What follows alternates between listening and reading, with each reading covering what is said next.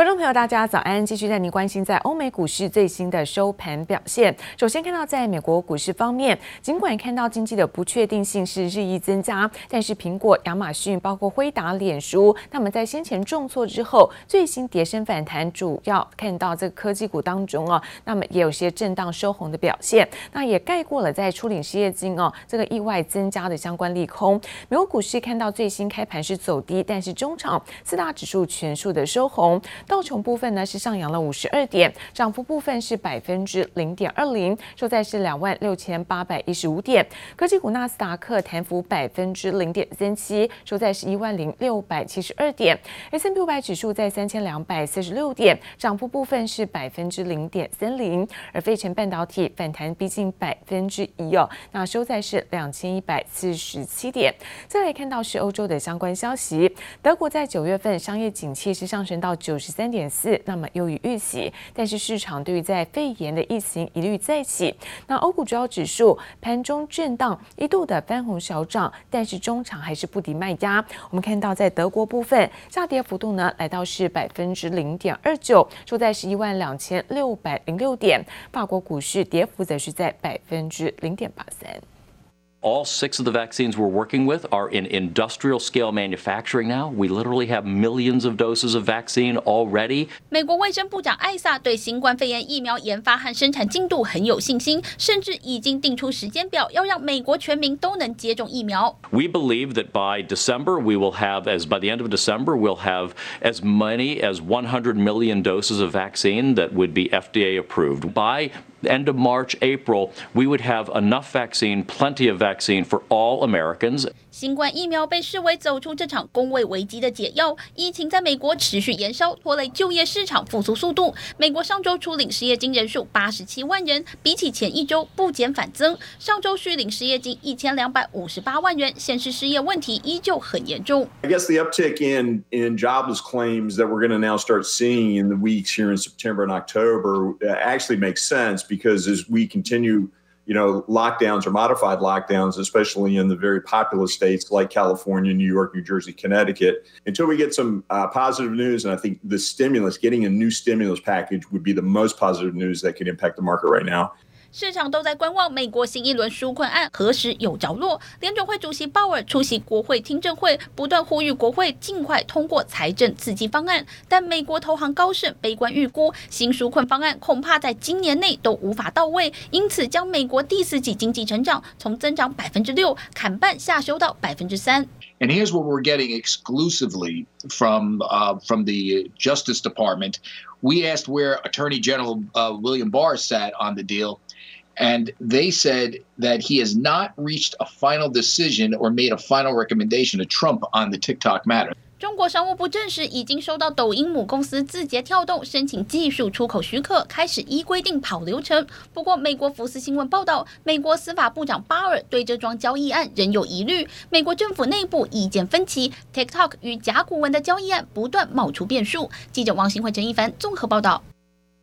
而美洲贸易战冲击了美国企业，美国的电动车大厂特斯拉也受到了影响。那周三的部分，他正式提告了美国政府以及在美国的贸易代表莱特海泽，要求暂停对于在特斯拉从中国进口的零件来加征关税，并且将已经支付的这个关税连同利息是一并的做退还。而美国现在呢，大选是倒数了一个多月，美国总统川普呢被记者问到说，如果败选是否会和平交接？我没有想到川普居然是。绝做出承诺，引发了外界哗然。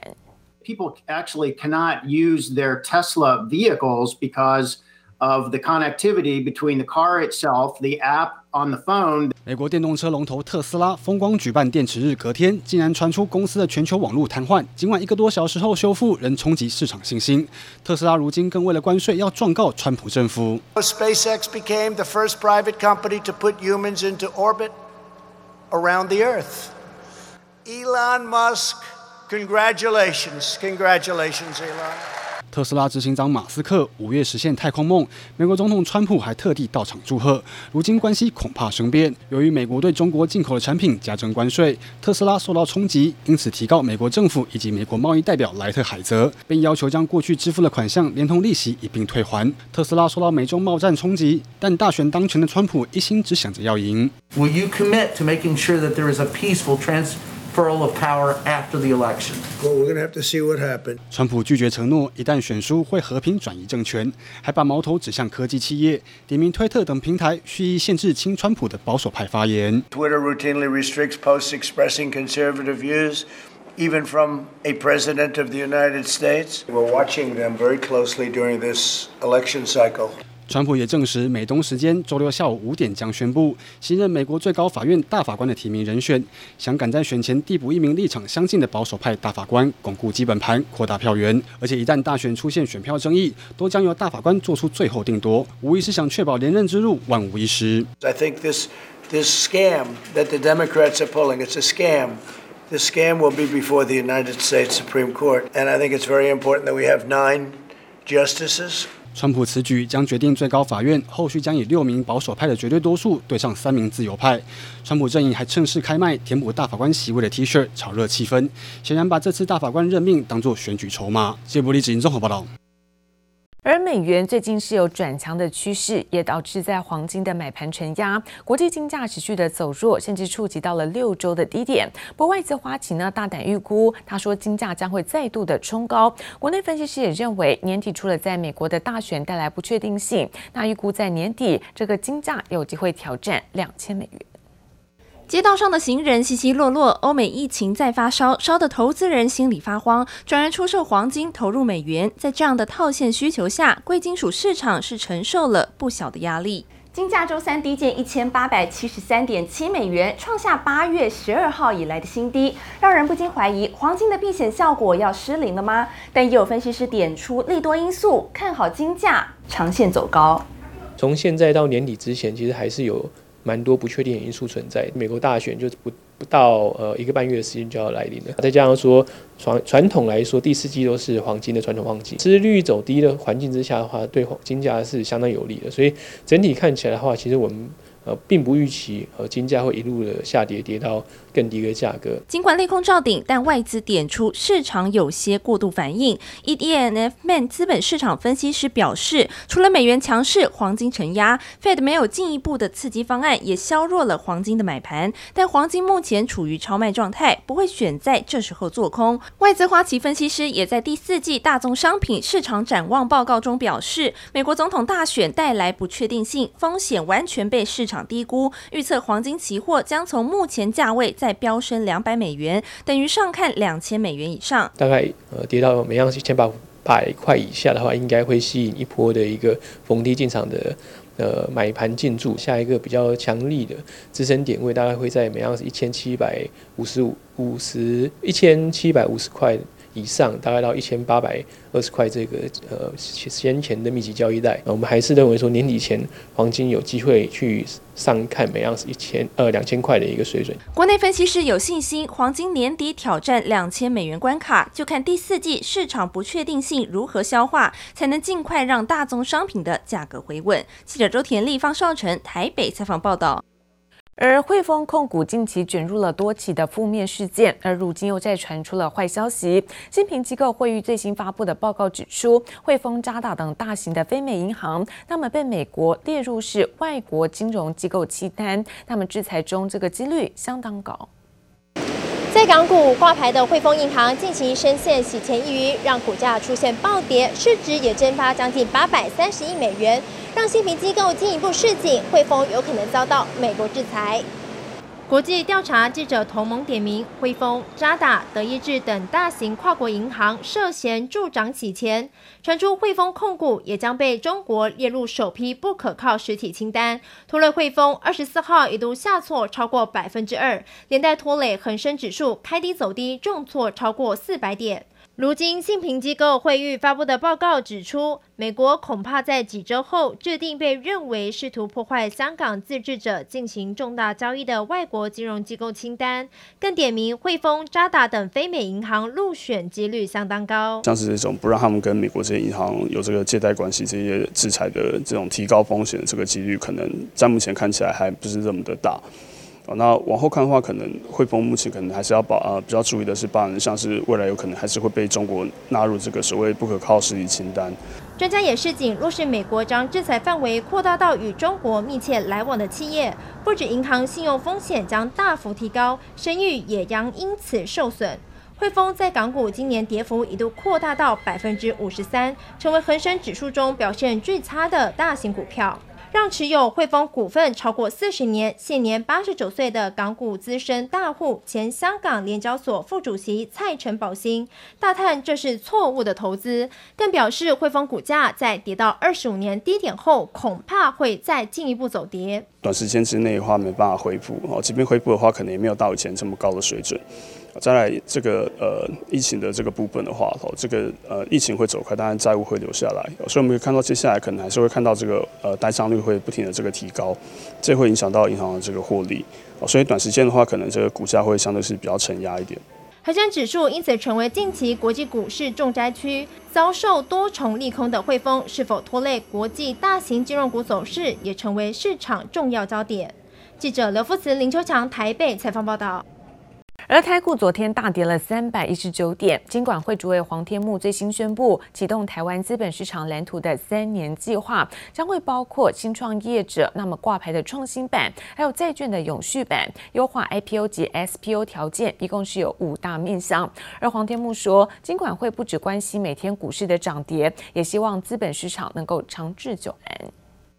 各位媒体朋友，呃，大家好，先祝大家秋节愉快。祝福在场所有媒体佳节快乐。即使台股重挫超过三百点，为了因应资本市场发展，金管会宣布启动台湾资本蓝图，计划在未来三年内能够设置新创业者挂牌创新版、债券永续版、IPO 及后续募资 SPO 等五大面向二十五个项目，提升直接金融的比重。我们可能会关心每天股市的升降，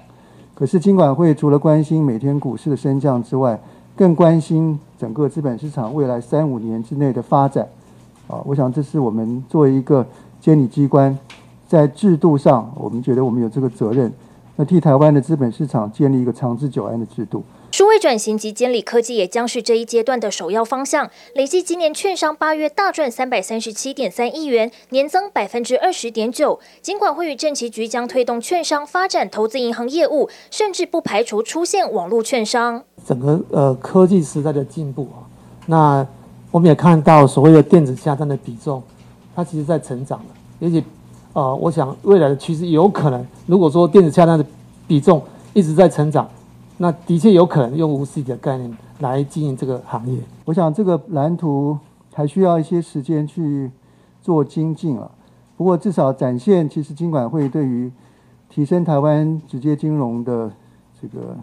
动能啊，以及更精进我们资本市场各类各方面的这个架构啊。我们展现了跟我们的周边单位展现了一个我们的企图心啊。黄天木也说，目前定出框架，年底前规划出细节，二十五个子项目，每个项目有三个细节，也就是有七十五个项目，将在三年内实施，同时滚动检讨。金管会近期紧盯的还有寿险业，业界传出金管会周周盯净值与资本失足率，要求各寿险公司每周五要交出当周自结净值比与 RBC 比率，全力紧盯公司治理，要让资本市场长治久安。记者黄柔林、嘉宏台北采访报道。而经济部在昨天表示，在日前刚刚跻身台积电绿色供应链的光阳科将会斥资新台币达到十亿元，在南科来扩建半导体的靶材中心。另外，则是在测试界面厂精测总经理黄水可在昨天受访的时候表示，对于在明年的营运是审慎乐观，而预估在明年整体的探针卡业绩有机会能够来成长双位数。经济部二十四号再通过三家厂商，包括台商返台的光阳科、嘉钢精密，以及跟留台湾企业亚烈士科技，以金额超过十七亿元扩大投资台湾。其中，光阳科为国内首家高阶半导体靶材厂，为因应供应链风险返台布局，将投资十亿元在南科扩厂，预计明年第二季完工，可望满足未来五到十年台湾的高阶半导体需求。而经济部表示，目前投资台湾三大方案已经吸引六百六十三家企业投资一兆一千一百五十四亿元。测试界面厂中华精测二十四号表示，对于明年营运审慎乐观，预估明年业绩成长双位数百分点，其中垂直式探针卡 VPC 占整体业绩比重可望超过百分之二十五。而展望第四季虽为淡季，不过受惠于五 G 渗透率提升，VPC 业绩可望持续成长，带动营收比重将持续拉升。永丰余集团旗下永丰时今年受惠于疫情，旗下橘子工坊推出除菌产品热销，带动上半年税后纯益达六点四一亿元，已超过去年全年获利。永丰时二十四号召开股东临时会，曝光去年合并营收突破百亿元大关，达一百零五点四九亿元，税后纯益为四点六五亿元，换算每股纯益来到一点九二元。同时，永丰时也在股临会上通过初次上市柜前增资提拨新股承销案，目标第四季递件申请新柜挂牌，要力拼明年底公司上市。多媒体创作软体厂讯联科技第七次库藏股执行完毕，共投入一点七四亿元，买回一千五百张库藏股，平均每股买回价格一百一十六点零九元，累计持有公司股份占已发行股份总数的百分之一点七七。讯联今年以抢攻市占率为目标，持续扩增行销与研发费用，导致获利动能趋缓。不过讯联看好明年起进入收割期，获利表现可望越来越好。记者综合报道。